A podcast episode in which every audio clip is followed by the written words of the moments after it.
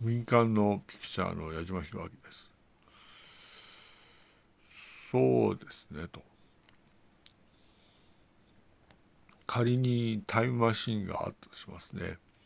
仮にタイムマシンがあったとして、いわゆる、その、支援、つまり貧困の方の支援の施設が、いわゆるあったとしますねと。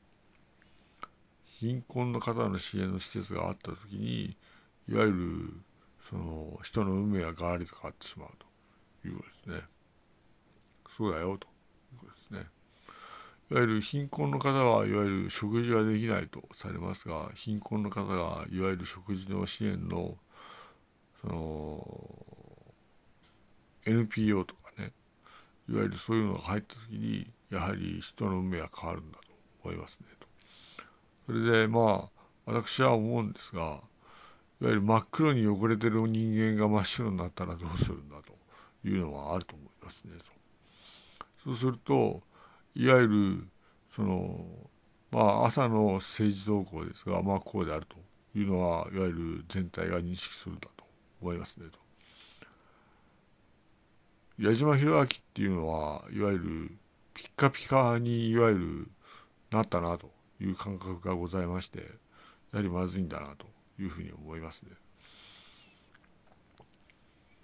そうするといわゆる名前と顔の一致さらに人格ですねとこの朝に考えるのは名前と顔の一致と名前と顔が一致してるなと確実に確認をして仕方がないといわゆる投票投票に移るわけですがいわゆる埼玉からまあしっかりと記録に残すんですが名前と顔が一致したと。じゃあ人格だと。人格であるとこのように思うんですねと。誰にするかですね。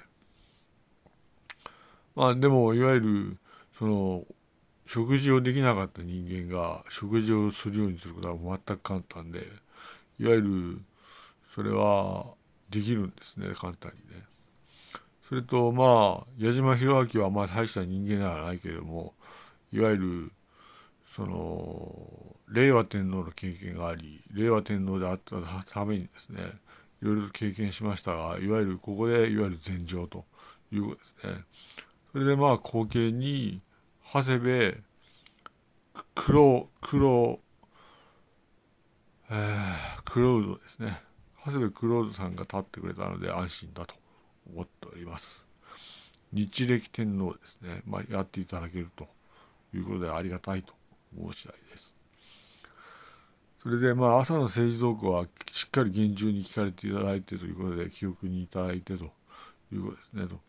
いわゆるその時にいわゆる誰を選ぶかですねと。まあそうですねと。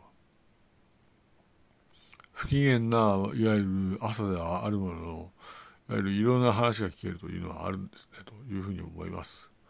あいわゆる名前と顔が一致して政策ですね。政策といわゆる現代社会の科学技術の動向とかを考え合わせて各家庭でまあ厳重に情報をチェックしていただきたいと。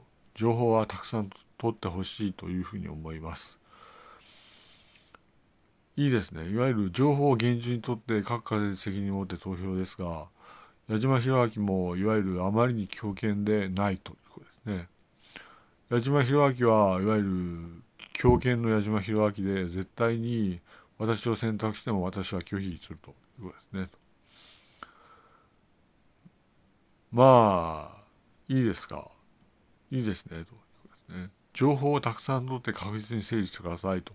いわゆるそこに、いわゆる、その、日本の将来がかかると。日の将来が関わると、日本国の将来が関わると、このように思いますね、と思います。